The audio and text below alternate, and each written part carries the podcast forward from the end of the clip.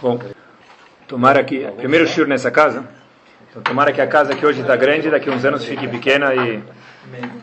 Entenderam a mensagem e família cresça, se Deus quiser. Tem uma música que todo mundo sabe, na verdade é um dito: Am Israel Chai, né? Não vou cantar aqui.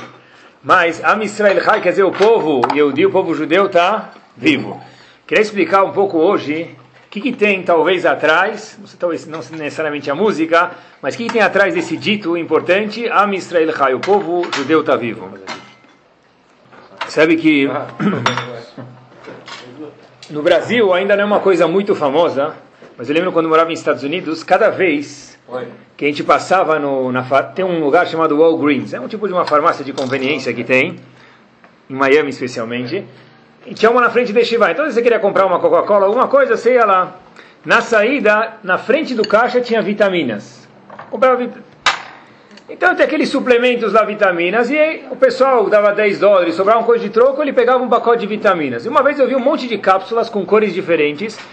Então, a moça falou assim para mim: Olha, isso aqui é o suplemento para o dia. Tem vitamina A, B, C, D, não sei se de A, de A a Z, mas tinha quase todas as letras lá. E tem um tipo de vitamina que o Yehudi precisa ter dentro da vida dele. Tem uma injeção, um tipo de vitamina que, da mesma forma que fisicamente hoje em dia está na moda a pessoa ter suplemento de vitamina, espiritualmente também tem uma vitamina que todo Yehudi, homem ou mulher, indispensavelmente precisa ter esse conceito na vida dele.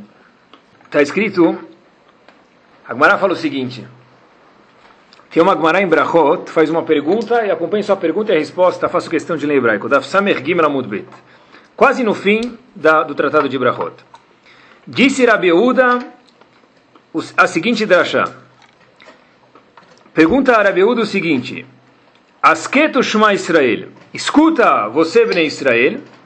Ayom leam. Hoje você virou um povo. Assim está escrito na Gemara. Traz um passuco, esse é um passuco. Pergunta a Gemara sobre esse Rav que vê essa drachá. Hoje você é um povo?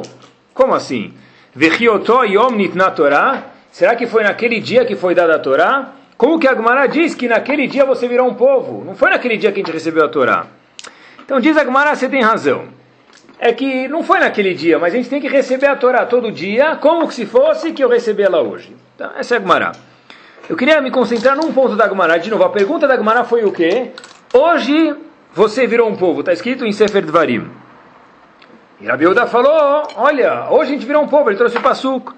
A Gumara questiona mais uma vez e disse, poxa, mas como hoje você virou um povo? Será que foi naquele dia que foi dada a Torá para a gente? A Torá foi dada antes e a Gumara dá uma resposta. Teve uma época de sábios chamados Geonim, vieram posteriores ao Talmud, no décimo século. Um dos Geonim era chamado Rav Saad Gaon, ele nasceu no Egito, único dos Geonim, que não era de Bavel, da Babilônia. Saad Gaon nasceu no Egito, e ele não entende a pergunta da Gemara, porque a Gemara questionou, a gente virou um povo. E a Gemara pergunta, será que foi nesse dia que a gente recebeu a Torá? Mas a pergunta da Gemara é quando que a gente virou um povo, não quando foi dada a Torá. A Gemara responde, pera, como hoje? Vamos dizer que seja dia 10 de janeiro. 10 de janeiro a gente virou um povo? Como? Pergunta a Gemara. Como? Mas não foi naquele dia que deu a Torá. Rav Saad Gaon conclui daqui umas palavras, e essa é a vitamina de hoje. Einu manutenu. Daqui a gente vê dessa Gemara que nosso povo não é chamado um povo, ela betorotea, por causa única e exclusivamente da Torá dele. Ou seja, quando a perguntou, hoje a gente virou um povo, não foi nesse dia. Por quê? Porque não foi nesse dia que a gente recebeu a Torá. Mas a pergunta cabe muito bem, porque se o nosso povo é Torá, e não foi nesse dia que a gente recebeu a Torá, então questiona a Gemara, ah, como pode ser que você quer me dizer que hoje que a gente recebeu a Torá? Ou seja, Am, Israel e Torá é uma coisa só que não dá para se separar. Está escrito em Parashat Emor, a Gemara conta para a gente sobre o acendimento da menorá. A Gemara fala para a gente o seguinte, será que precisava de luz? Por que acendiam a menorá no Mishkan, no Betamigdash? Por que se acende a menorá? Qual a razão? Precisa de luz? A gente ficou no deserto 40 anos, e com que luz que a gente andava no deserto? Não tinha farol de mídia, não tinha lanterna, não tinha raio vac, como que você andava no deserto? Está escrito que Hashem iluminava a gente com as nuvens dele. Tinha nuvens celestiais que iluminavam a gente toda vez no deserto. Então por que a gente acendia a menorá? Diz a Gemara em Shabbat, Davchav Bet Amud Bet, a Gemara falou o seguinte, tá certo, Hashem não precisa da nossa luz, então por que a gente acende a menorá no Bet Amigdash ou no Mishkan? Eduti lebayolam sheshchina shorá Israel. É um testemunho que Hashem está com Ben Israel. Ou seja, a razão que se acendia a menorá no Mishkan, no Bet Amigdash, não é porque a gente precisava da luz da menorá, fato é que a gente ficou com a luz de Hashem 40 anos, mas sim para mostrar que Hashem está com a gente. Como a menorá mostra que Hashem está com a gente? Porque está escrito que tinha uma vela chamada Nerma Aravi. Essa vela você colocava X quantidade de óleo e devia ficar acesa 10 horas, ficava sempre acesa 12 horas.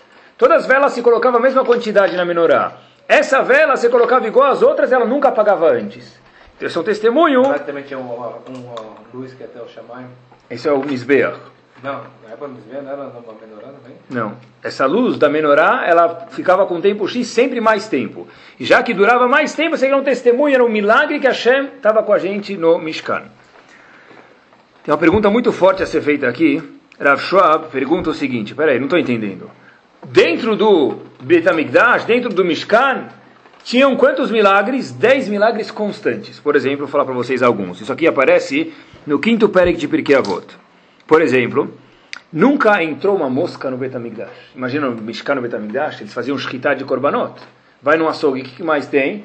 As moscas que vão passear no açougue. No Betamigdash nunca teve isso, no Mishkan nunca teve isso.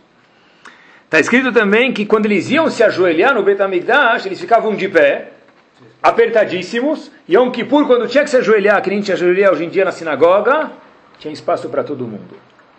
Mais um milagre que tinha lá. Ninguém nunca falou quando chegou em Jerusalém, puxa, esse lugar está apertado demais para ficar aqui. Tem muita gente, imagina, um Shloshar Egalim, Sfaradim, Ashkenazim, velhos, jovens, romenos, poloneses, todo mundo junto, imagina! Ninguém nunca falou esse lugar está difícil, não está gostoso. Milagre isso aqui, né? Então está escrito que havia alguns milagres. Então, pergunta a Schwab, não estou entendendo. Se todo o ponto de acender a menorá não era por causa da luz, era porque era um milagre para mostrar que a Hashem está com a gente. Mas por que justo esse milagre mostra que a Hashem está com a gente? Arei, todo dia haviam dez milagres constantes. Eu mencionei dois, três, mas no quinto Perek de Pirkei Avot, a Mishnah menciona para a gente dez milagres constantes. Então por que justo esse milagre que mostra que a Hashem está com a gente? Os dez milagres mostram que a Hashem está com a gente. Porque a Gemara fala que a menorá que é um símbolo que a Hashem está com a gente. Diz a Schwab, você tem razão. Tem dez milagres. Mas o milagre que a gente quer mostrar é que a Shekhinah está dentro de Bnei Israel. Isso quer dizer o seguinte, pessoal. A menorá, o que, que ela representa? A menorá, ela representa o estudo da Torá. Ou seja, haviam dez milagres sempre no Betamigdash e no Mishkan. Porém, Agmará perguntou para a gente, olha, o que, que essa vela de, de, de da menorá simboliza para a gente? Simboliza que Hashem está com a gente. São dez milagres. É, mas a causa dos dez milagres é a menorá, que a menorá representa a Torá. A razão que Hashem está com a gente é única e exclusivamente por causa da Torá. Ou seja, indispensavelmente tinham os dez milagres. Mas qual a razão que tinham os milagres? Qual a razão que tem Ben Israel? Qual a razão que a gente canta ou diz Am Israel Chai? Por uma razão. A causa de tudo é a vela da menorá. E a menorá representa, em muitos lugares aparece isso, o estudo da Torá. Só por esse motivo que Ben Israel está aqui. Ou seja, pessoal, até o outorga da Torá, até para Shatitró, quando Hashem conta que a gente recebeu a Torá, o que eu precisava fazer para ser parte do povo judeu? No Egito, antes de receber a Torá, já tinha um povo judeu. O que eu preciso fazer para ser povo judeu? Nada. A gente mora, todo mundo em Goshen, naquele bairro no Egito. A gente é escravizado, a gente é judeu. A partir do momento que Yehudi recebeu a Torá na autógrafa da Torá... Se eles não tinham Torá, eles não tinham. Se eles não tinham como eles podiam chegar a Davi? Boa pergunta. Então tinha um certo nível que a Hashem esperava dele e tinha algumas mitzvot que eles sentiam. Boa pergunta. Os Yehudim, antes, eram um povo, que nem tem chineses, que nem tem japoneses, daí por diante. No momento que Hashem deu a Torá para gente, não dá mais falar eu sou sócio da hebraica. Isso não é mais suficiente para mim ser chamado Yehudi. Para ser chamado Yehudi, eu tenho que ser uma pessoa que estuda a Torá. É claro que a pessoa que não estuda a Torá, ele sempre vai ser Yehudi. Mas a pessoa reativar as células judaicas dele, o que se precisa é fazer uma coisa. E essa coisa é estudar a Torá. Todo mundo lembra daquele famoso leiteiro Lembram daquele Topol leiteiro? Lembram? Okay. Ele saía nas ruas gritando tradition. Lembram? Teve, não? Teve, Topol, né? Fiddler on the roof, violista no telhado. Ele saía na rua gritando tradition, tradição. Mas uh, Ramin falam para a gente é tradição é indispensável, mas mais indispensável que a tradição que ele gritou naquele filme Violinista no Telhado é a Torá que a pessoa estuda. Porque uma pessoa pode falar para mim eu tenho tradição, mas essa tradição deixa muito a desejar, pessoal, não vou falar que não vale nada, Deus me livre, mas deixa muito a desejar no momento que o Di não pratica a Torá que existe dentro dele, vou explicar hoje por que isso.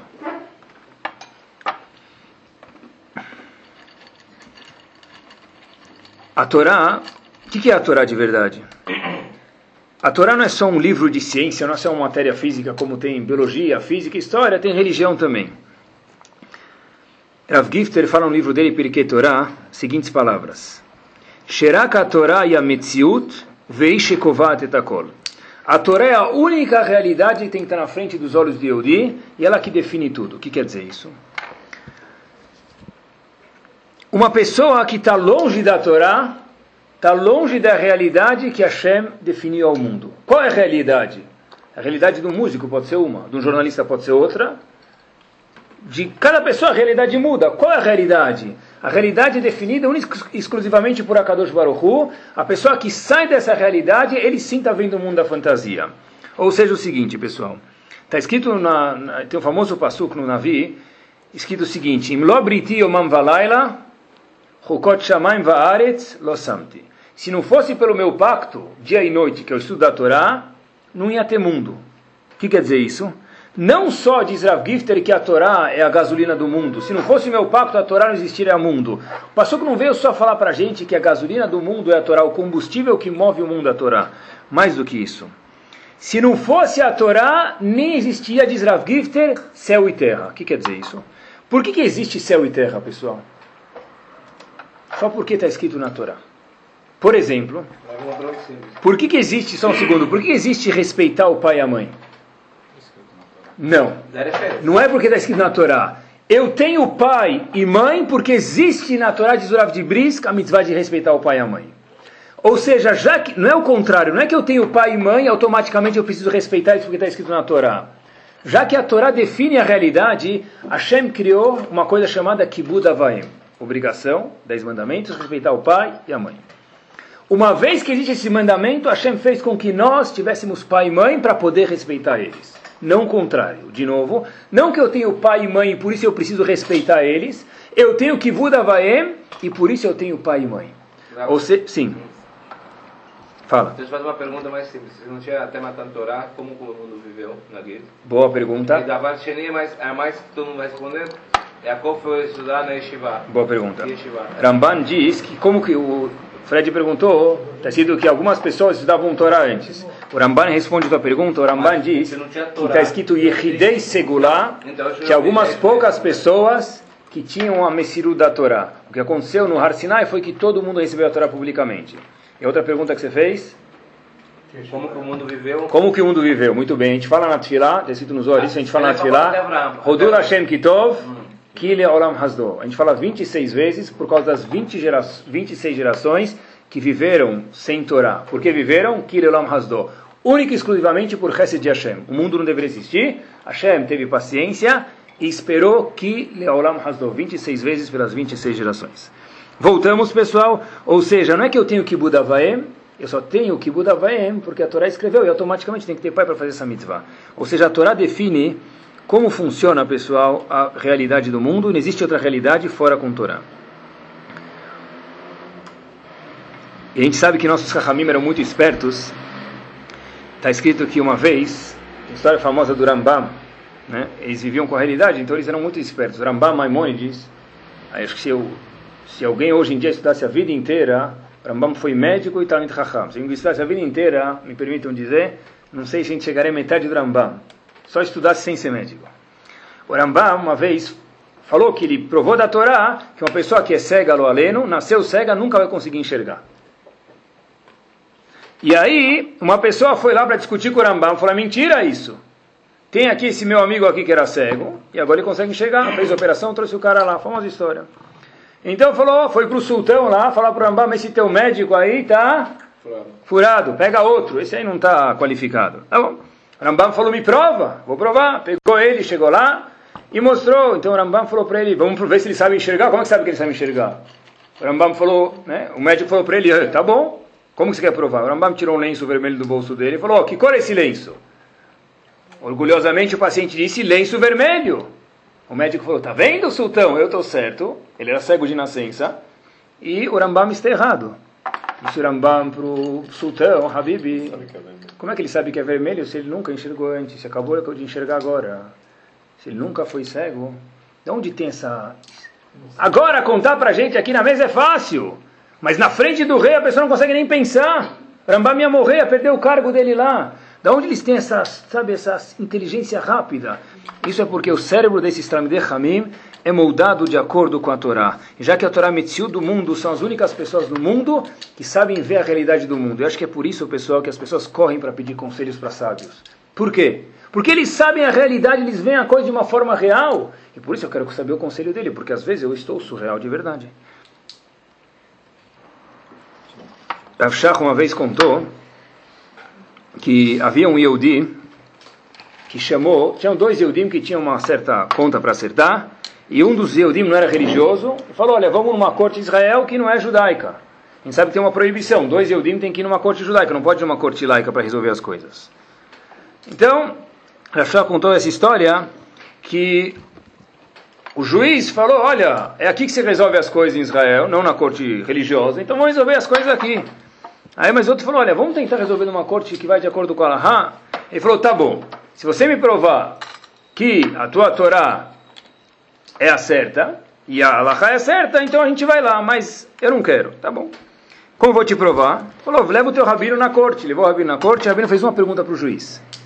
Vamos dizer que tem duas pessoas, Metzia no comecinho, fez a seguinte questão para ele que aparece no Talmud, no começo do tratado de Baba Metzia. É, duas pessoas chegam lá, com uma roupa, um tecido, um vestido, uma camisa e falam: Esse é meu. E outro fala: Esse aqui é inteiro meu. Perguntou para o juiz: O que, que se faz? O juiz falou: Simples, divide. O rabino falou para o juiz: Mas talvez um dos dois está mentindo. Como é que você vai dividir? Alguém vai sair perdendo. Então disse o juiz: Sabe o que? Fala para ele jurar. Perguntou orar para o juiz: Jurar o quê? Jura que é tudo teu. Então um vai jurar que a roupa inteira é dele e outro vai jurar que a roupa inteira também é dele. Mas perguntou Rav para o juiz, Habib, se os dois jurarem que é tudo dele, você está forçando um dos dois com certeza a mentir? Porque não pode ser todos os dois, é de um ou de outro. Então, o juiz ficou na mão, falou, não sei responder. E você, Rav, o que você tem a dizer? Falou, olha, e assim está escrito na Gemara, cada um jura que ele tem pelo menos metade do talita dele. E ali, ele tem pelo menos metade, ele não está mentindo, cada um vai receber metade. Quando o juiz, Yehudik, que infelizmente não tinha conhecimento de Torá, viu que Rav falou isso, falou, olha, puxa, você tem razão. Esse caso tem que ser passado por uma corte de Rabanim, porque eles têm mais capacidade do que eu. Da onde esses Rabanim têm capacidade? Porque, mais uma vez, o cérebro dele foi moldado com a única coisa que diz a Israel Chai, com a única metziut, com a única realidade no mundo que é a Torá. Vamos dar mais um passo, pessoal. Está escrito: Kol Israel Shleim Chelek Todo mundo tem o Lamabá, todo mundo tem visa para o Lamabá. Só que tem algumas exceções lá, né? Tem algumas exceções. Está escrito no fim do Tratado de Sanedrin, a primeira Mishnah do último capítulo: Kol Israel Shleim Chelek Todo mundo está com passaporte, exceto a B e C. A primeira pessoa que, coitado dele, está excluído do Olamabá é o seguinte: Aomer Entriatametim na Torá. Pessoa que diz que não existe ressurreição dos mortos de acordo com a Torá. Rashi lá está muito incomodado. O que quer dizer? A pessoa que diz que não tem ressurreição dos mortos, que esse de acordo com a Torá? É claro que é de acordo com a Torá. Agmará diz, quem não tem passaporte, visa, carimbado para o Amabá, aquele que diz que não tem Triatametim, não tem ressurreição dos mortos, mina Torá, de acordo com a Torá. É claro que é de acordo com a Torá. O que, que a Mishnah quis dizer para a gente de acordo com a Torá, Minha Torá. Diz Rashi algumas palavras muito fortes. Diz Rashi que essa Mishnah vai ensinar para a gente, eu leio para vocês, é muito forte isso. Afilo yemode umamin sheikhiu ametim. Mesmo que a pessoa chegar à concepção que vai sim existir triatametim. Ela delore misa beoraita. Porém, essa Torá não está, essa crença que ele tem, não está baseado na Torá. Coferu.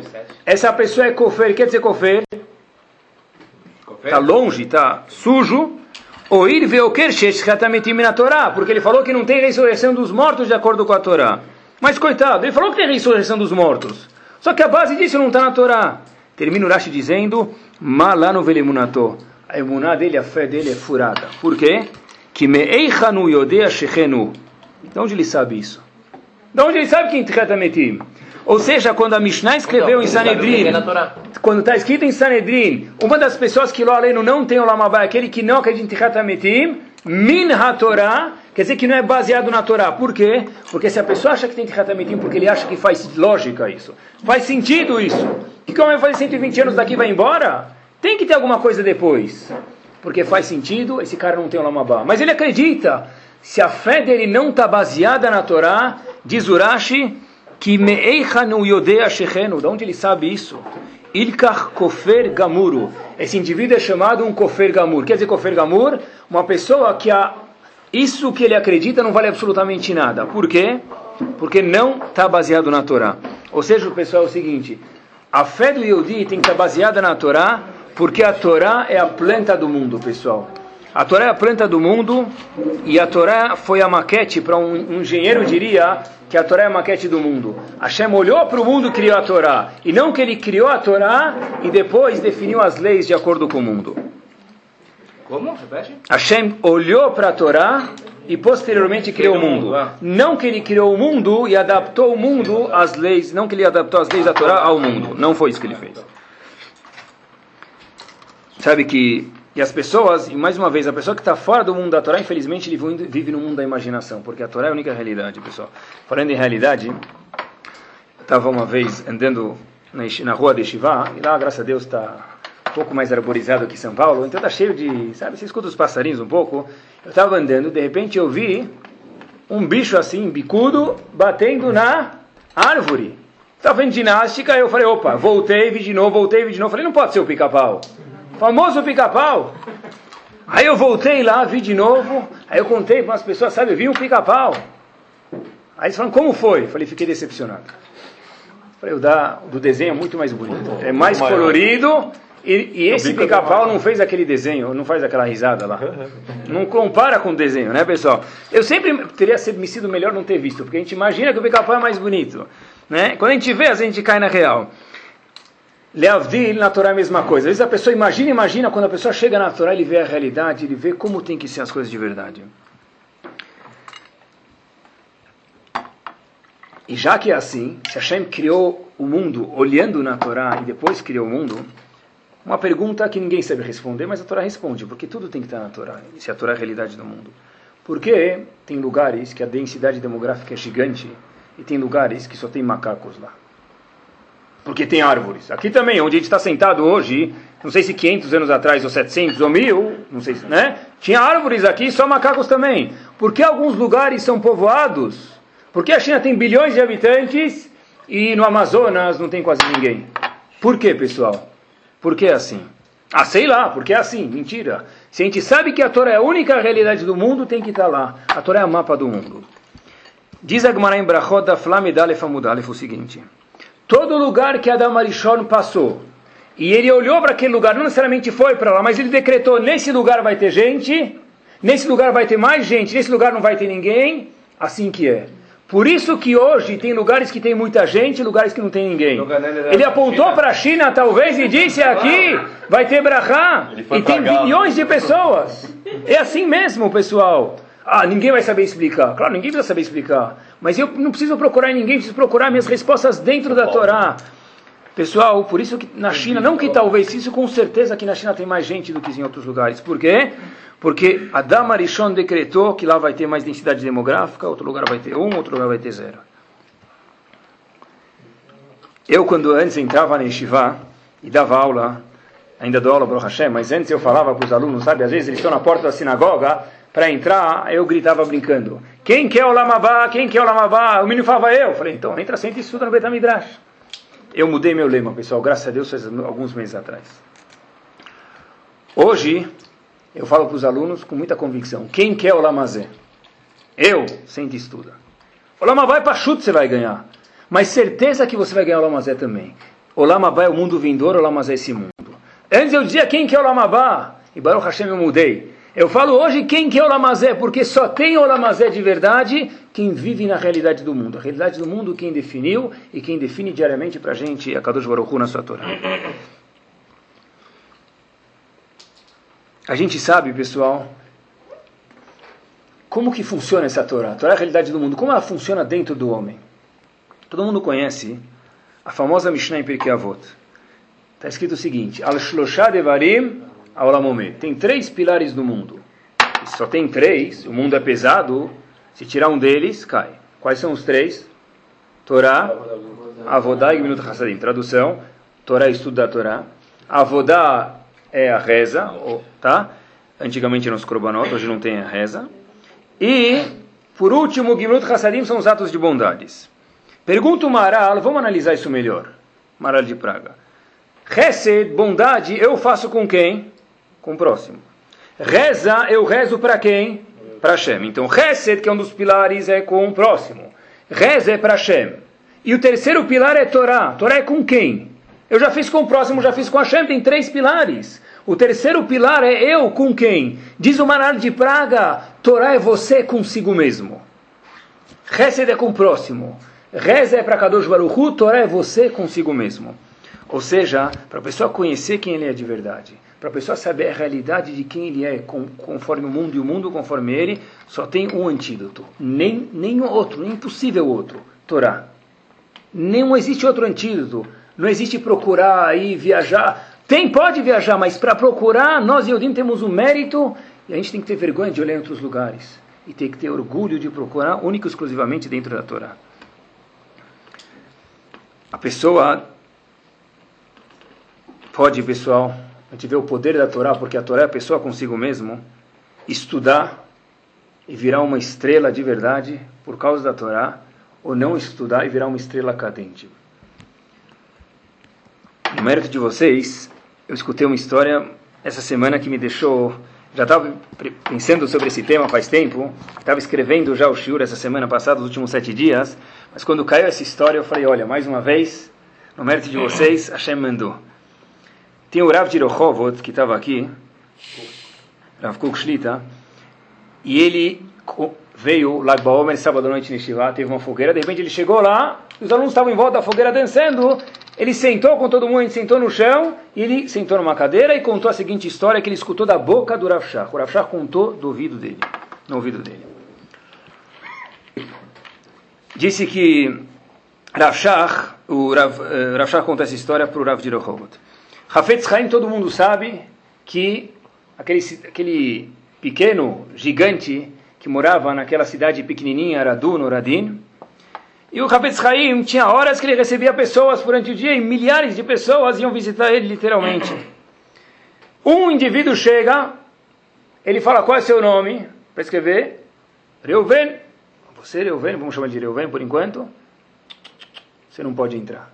Como pode entrar? Não, o Hafetz Haim proibiu entrar de uma pessoa, você foi barrado. Razito, imagina? Poder entrar na casa do Hafetz Haim, todo mundo menos você. Foi embora. Voltou dias depois, falou, talvez aquele chamar estava um pouco bravo com a esposa, está descontando em mim. Voltou dia seguinte e falou, olha, você, acabei de falar, o Hafetz Haim proibiu que você entrasse. Então esse senhor de novo volta para a casa dele, e dois dias depois, com coragem, ele vai e fala, puxa, eu quero pelo menos saber a razão. Por que, que o Hafetz Haim não quer que eu entre aqui? Tá bom? Perguntou para o Hafetz Haim, o Hafetz Haim falou, tá bom, deixa ele entrar para mim explicar a razão para ele. Disse o Hafetz Haim, Rav Shach contou isso, pessoal no, ouvido do Rav de Rehovot, disse o Hafetz Haim para aquele senhor, você é um professor, você tem um heider, uma escola, não tem? Rav? Tem. Você conhece Lei Beletretsky? Disse, claro que eu conheço Lei Beletretsky, um aluno na minha yeshiva, estudou lá. Qual a história dele? Perguntou Hafetz Haim para esse Rav que estava proibido de entrar lá dentro.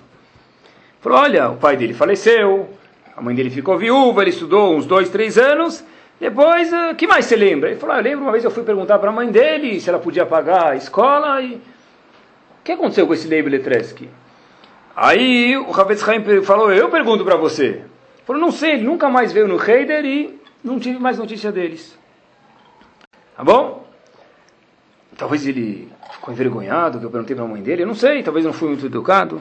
Rav vira para esse indivíduo e fala, você conhece Leon Trotsky? Comunismo, quem não conhece? Claro! Disse Sirah para o Havetz Chaim, que ele seja amaldiçoado, que Hashem apague o nome dele desse mundo. Comunista, anti-religião, quantos Bachorim saíram do mundo de Torá por causa desse comunista que não deixava as pessoas cumprirem a Torá? Disse Havetz Chaim para esse Melamed, para esse professor, Leibel Tretsky hoje é Leon Trotsky. Aquele Leibel Tretsky que estudava na sua escola é o mesmo Leon Trotsky. E pelo fato que você foi indelicado, ele saiu da sua escola, eu não quero receber você na minha casa. Trach. Fechou a porta, Hafetz Haim, na casa, na cara desse indivíduo. Quem, é essa, quem era esse indivíduo, Yehudi? Infelizmente, Leon Trotsky, pessoal, que começou com essa história do comunismo, ou ajudou, incendiou. Rav Shach disse que ele próprio conheceu ele. E Rav Shach falou que se esse Leon Trotsky, que primeiro era Leibel Trotsky, virou Leon Trotsky, desse uma drachá por sete horas, ninguém ia conseguir sair de lá. Imagina, pessoal, sete horas. Começar o shur às nove e acabar às cinco da manhã. Não vou tentar. Mas imagina, disse Rav Shach, se uma pessoa, e eu não, sem exagerar, disse Rav Shach, se esse, ele era muito esperto, um shur de sete horas, Rav Shach disse, eu não ia conseguir sair de lá. Rav Shach disse, uma pessoa que começasse a escutar ele, Rav Shach disse, certeza absoluta ele ia sair de lá depois das sete horas, um apicoires. Uma pessoa que ia contra todos os princípios da Torá. Vou contar para vocês, disse Rav Shach, contou para o Rav Direchov, o que esse Leibel Tretsky, que virou Leon Trotsky, foi capaz de fazer. Eu, Rav Shach, contando, e Rav Isser Zalman Meltzer, Rav Shach falou, eu vou contar para vocês o que esse comunista foi capaz de fazer. Eu, Rav Shach, e o sogro do Rav Aaron Kotler, Rav Isser Zalman Meltzer, um monstro em Torá, fugimos, quando começou essa história de comunismo, na sinagoga para estudar, mas onde a gente estudou? atrás da sinagoga. Lá atrás, no Ezrat Nashim, onde ficam as mulheres, escondido que ninguém entrar lá, ninguém ia perceber que a gente estava estudando, com duas velas na mão. E como a gente comia? Já contando, olha, tinha um chamash muito gentil que vinha trazer comida para a gente, ele vinha trazer comida para a gente e a gente se alimentava disso. Uma vez era um pepino, outra vez era dois, quando era sorte era pepino e tomate. Só que a gente começou a imaginar, puxa, olha, mas se ele todo dia trazendo comida, e todo dia está arrecadando comida nas casas, algum dia talvez vão perseguir ele. E nada mais, nada menos que durante a mesma semana de Srafshach, que Shammah chegou, deixou uma bancada lá de comida, uma bandeja de comida com pepino, tomate que ele conseguiu coletar por Avshach e por Avisser Zalman Meltzer. Ele viu os comunistas, inclusive esse Trotsky, chegando para a sinagoga, porque ele falou, olha, está deixando comida na sinagoga, deve ser que tem alguém aí dentro. Hashem não come tomate e pepino, deve ser que tem alguém dentro. Portanto, o que, que ele fez? Entrou. Quando Rav Shach e Rav Isra Zalman Meltzer, Zecher Tzadik e Vekadosh Ebracha, os dois, viram que esses senhores subiram no Ezat Nashim, os dois tiveram que pular do segundo andar do Ezat Nashim, que era no segundo andar, para baixo e fugiram daí. Foi essa a razão de Sirav Shah que fez ele vir para Israel. Quando chegou nesse ponto, o comunista ele falou: Olha, estão perseguindo a gente até o Ezrat Hashem no escuro. Deve ser que a gente não pode mais continuar aqui. Trouxe essa história para vocês, primeiro porque saiu da boca do Rav Shach e uma pessoa diretamente escutou ele, já é suficiente. Mas para a gente ver, pessoal, que esse mesmo menino que era uma fábula, era um gênio, Leibel Tretsky podia ter sido, talvez, um dos gigantes de Torá da nossa geração. No momento que ele saiu da Torá, por causa daquele Rá foi insensível, talvez, virou Leon Trotsky, a causa de uma destruição onde se fala, infelizmente, em Marshemov Zichro. Por quê? Porque uma pessoa muito esperta vai ser atraída por alguma coisa. Às vezes pode ser o que? A Torá atrai a pessoa, às vezes além outras sabedorias. Se é a Torá, o molde da cabeça da pessoa vai ficar de acordo com a Torá. Se lo além forem outras sabedorias, o que vai acontecer, pessoal, é que a pessoa pode virar, em vez de Leibel Tretsky, Leon Trotsky. Eu falo por isso, isso especialmente porque uma vez me doeu mesmo. Escutei uma vez, o professor me contou, que fizeram uma vez ceder de Pesach no Nepal. Não, não faz. 2.500 israelenses foram procurar um significado para a vida deles. O monge mandou de volta.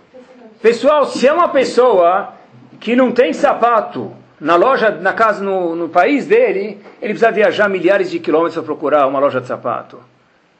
Uma pessoa que lê Avdil, tem Torá, precisa viajar para o Nepal para conhecer a Torá. 2.500 israelenses num ceder de Pesach, porque estavam viajando para procurar um significado para a vida.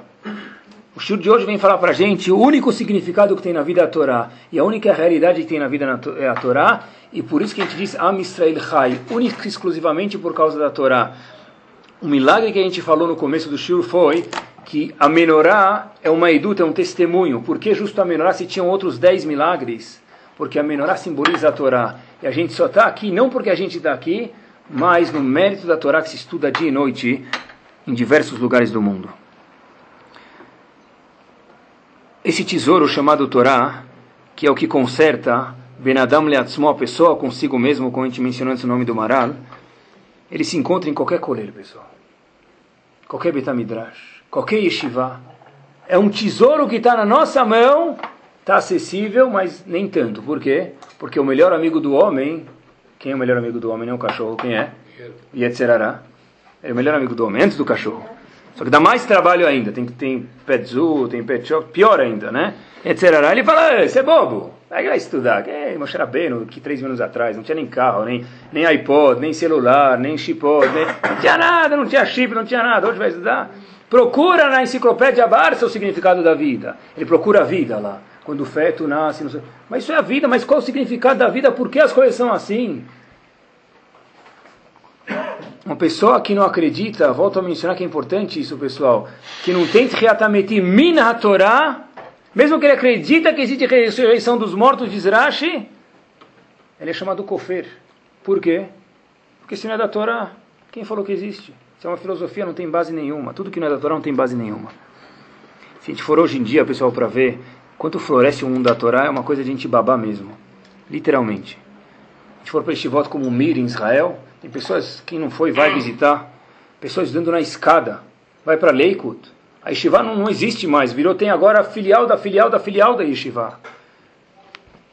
Quantas Yeshivot no mundo, pessoal? Argentina, México, Brasil, Baruch Hashem, em todos os lugares tem Torá. A Torá floresce.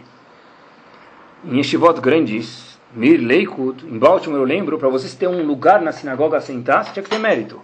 Se você estudou lá dois, três anos, pode sentar, senão você tem que sentar no fundo, numa cadeirinha. Porque não tem Baruch Hashem lugar. Porque uma pessoa que de verdade vê qual é o valor da vida, qual é o sentimento que a Torá é o único imã que atrai de realidade a pessoa, essa pessoa não consegue mais sair do Betamidrash. E por isso que eles ficam lotados. Até onde vai isso, pessoal? Eu estava lendo uma, uma revista chamada Jewish Observer. Hoje em dia, pessoal, no lugar que a gente menos imaginaria, em Berlim, tem uma yeshiva. 35 alunos e 6 abrechim full time. Em Berlim, pessoal. Onde mesmo uma pessoa que não passou os pais dele por isso, Torá floresce no mundo inteiro. Mas são os poucos os que têm mérito de poder aproveitar disso. 100 mil Yodim lá. Tá escrito, não, aqui está escrito 100 mil. Talvez dupli, duplicaram do artigo. Agora, não sei. Em Vilna agora também abriu um. Em Vilna, assim, Não, não, agora abriu uma. Uma uma Tinha uma estiva famosa em Vilna. Sim. Gaon de Vilna. Vilna. Abriram agora, acho que ficou 30 ou 40 para A pessoa está sempre procurando Hesed para fazer bondade. O que, que ele faz de Hesed? Que é Hesed, é indispensável fazer. Então ele ajuda aquele indivíduo que não tem condições, que é importante, deve se continuar. Ele ajuda aquela pessoa. Né? Vai ajudando, vai ajudando. Quem mais escreveu sobre Hesed, talvez, de todos, ou um dos mais, Hafetz Haim tem um livro chamado Ahavat Hesed. Ahavat Hesed é gostar de fazer Hesed. O Hafetz Haim fala que Hesed é ajudar um pobre. Pergunta o Hafetz Haim qual é o maior, não, Deus me livre, querendo desmerecer quem não tem condições monetárias, mas pergunta o Hafetz Haim qual é o maior pobre que existe no mundo. Diz o Hafetz Chaim, no livro dele, Ahavat Chesed, En ani ela bedat. O maior pobre que existe no mundo é aquele que não tem cabeça, não física, funcionando. O que quer dizer isso? Diz o Hafetz Chaim, pessoal, que uma pessoa que não sabe, ele sabe que tem Torá. E ele estuda até Torá. Mas uma pessoa que não sabe o valor da Torá, ou se ele não estuda pior ainda, esse é o maior pobre e maior ani que existe no mundo. Quer dizer, quando eu quero fazer Hesed, não preciso ir muito longe. É só me olhar no espelho. Se eu abrir uma Mishnah, abrir uma Gemara para estudar, estou fazendo Hesed. Por quê? Hesed com quem? Comigo mesmo. E a única coisa que é você consigo mesmo é a Torá, como disse o Mara antes, anteriormente. Veio essa sexta-feira à noite, sabe que nem Shiva, os alunos esperam, tem uma coisa chamada Onek Shabbat. Onek Shabbat é o prazer do Shabbat. O que, que ele é? Depois da janta, eles vêm na casa dos rabinos, o respectivo, respectivo shiurim. Então, Baruch Hashem veio o meu shiur na minha casa, e tinha uma visita na Yeshiva, um balo de chuva, uma pessoa que fez chuva, faz dois anos atrás. Ele estava contando a história dele. Então, um dos alunos perguntou para esse menino chamado Léo: Léo, por que você, meu querido, onde você morava?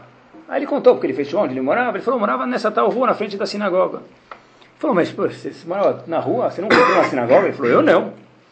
Mas, poxa, mas aquela sinagoga Sfaradi lá é um monumento, não dá pra. Você não passou batido? Você não sabia que tinha uma sinagoga lá? Falou, nunca percebi.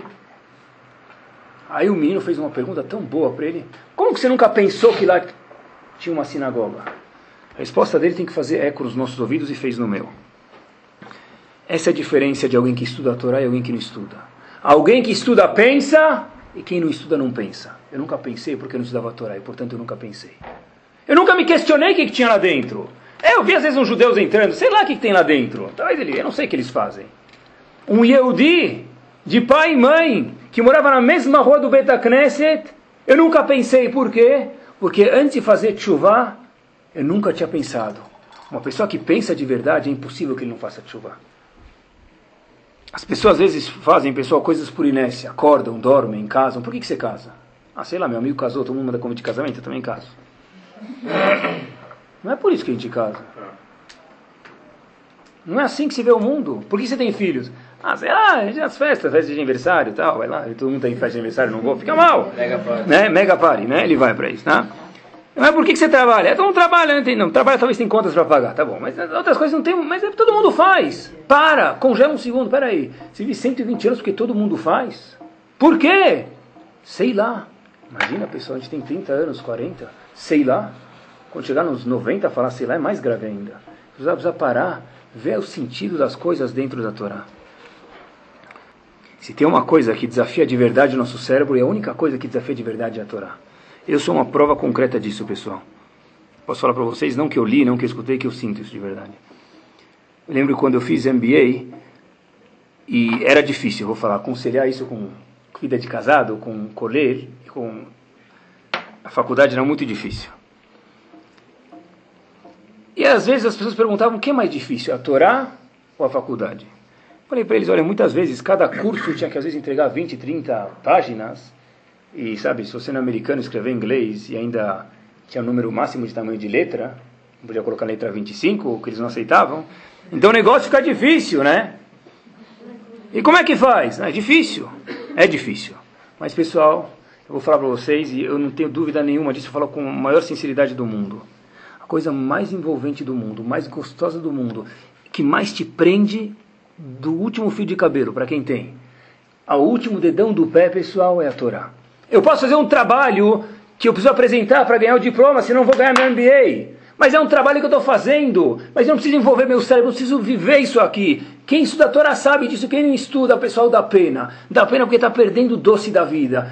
É que nem aquela criança fala, puxa, eu nunca fui no play center. Todo mundo fala, mas eu quero ver o que, que é. Ele perdeu um pouco de emoção. Leavdil, a pessoa que não estuda a Torá não sabe o que, que é. E a pessoa que estuda precisa apreciar isso mais ainda. Por isso que, já que Torá é o que acorda a pessoa, é o sentido da vida da pessoa, a maior haverá que existe no mundo é Bitur Torá. A maior mitzvah que existe no mundo, já falamos aqui, é Talmud Torá. Talmud Torá quer dizer estudar Torá. Cada palavra de Torá que a pessoa estuda, uma palavra é a maior mitzvah do mundo. Uma palavra. O maior haverá em contrapartida é Bitul Torá. Por quê? Ter tempo.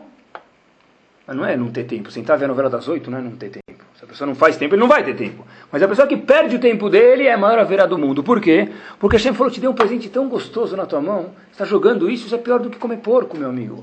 É uma coisa grave, mas é um prato, é uma peculiaridade aqui, você está perdendo o sentido de quem você é, você não sabe mais quem você é. Tem uma história, Yakov Kaminetsky, Zatzal, foi a de Toravadat, em Nova York. Uma vez, não sei quem já presenciou isso, que não precisa presenciar, mas alarme falso de incêndio, não sei como que é no Brasil, que ninguém precisa saber, não sei o barulho que faz. Mas em Estados Unidos, se você escutar aquilo, parece estar em cima do caminhão na estrada, pessoal. Uma vez eu escutei o alarme de incêndio, estavam testando, parecia que você ia desmaiar lá e se desmaiasse era melhor ainda. É um barulho forte, é a sirene, é um barulho dentro dos prédios para você sair correndo. Isso que você ainda se molha, porque tem aquele chafariz em cima de você, né? Uma vez em Toravadat, teve um alarme de incêndio porque de verdade começou a pegar um pouco de fogo lá em cima, na Yeshiva. Então todo mundo saiu do Betamidrash correndo, precisa sair.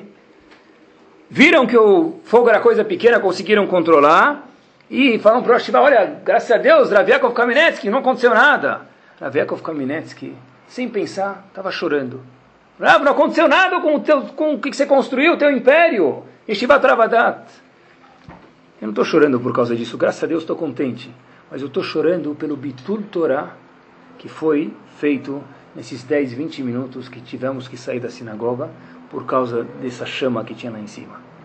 Ah, mas é demais! Não, não é demais. Uma pessoa que sabe quanto vale um diamante, ele sabe que 10 gramas é demais. É porque a gente não sabe o valor do diamante. Se a gente soubesse, e Raviakov Kamenetsky sabia, falou, uau, puxa, às vezes a pessoa despreza uma segunda, uma terça, uma quarta, um shabat, uma vida inteira sem estudar. Isso é o maior Bitul Torah. E o maior chesed que tem é a pessoa fazer chesed consigo mesmo. Tinha um Rav que também ele era Menahel. Menahel quer dizer presidente, não era o Shiva. Chamado Rav Nitalin Quinn. Faleceu já. Era presidente dessa mesma Shiva do Rav, do Rav. Chamada Toravadat. Em Estados Unidos é muito famoso que cada yeshiva tem o camp deles. Eles vão no, na, em julho, no summer, no verão, eles têm um camp deles. Então o presidente Serav Netanyahu estava arrumando a piscina. A piscina não estava pronta e os alunos iam chegar, as pessoas queriam se divertir. Então ele estava lá, entrou lá ele de camisa, calça e tudo e arrumando a piscina. Então um menino chegou lá mais cedo e falou: Ah, vai, vergonha, você arrumando a piscina? Falou: Não tem nada de aib. É uma honra poder trabalhar com uma pessoa que estuda a Torá mesmo que eles estão nadando, mas são pessoas que estudam Torá. Para mim é Kodesh, é santo arrumar essa piscina. Porque é uma pessoa que sabe de verdade o valor. Não só para quem estuda, estudar melhor, para quem não estuda, é claro que também tem que se envolver no que a gente está falando hoje à noite. Vez escutei de Rav Wine, por que, que Sdom foi destruída? A cidade mais grave do mundo, mais ridícula do mundo. Por que, Sdom foi destruída, pessoal? É? Sdom. O que, Sdom foi destruída? Sdom e Gamorra. Não se fazia chesed, não é? Pelas pessoas perversas, não é? Mentira. Se a gente abrir a Torá e encarar a Torá com seriedade, é pachuto que isso é mentira. Tinham pessoas perversas, isso ajudou. Mas Hashem falou, se tiver 10 tzadikim lá dentro, eu salvo a cidade. Refaço a pergunta, por que a cidade não, ela foi destruída e não foi poupada? porque não tinha 10 tzadikim, não porque tinha muitos rechaim. Onde a gente vê estrondamente o reflexo que tem uma pessoa que estuda a Torá. Não é porque tinha rechaim, mas sim porque não tinha 10 tzadikim.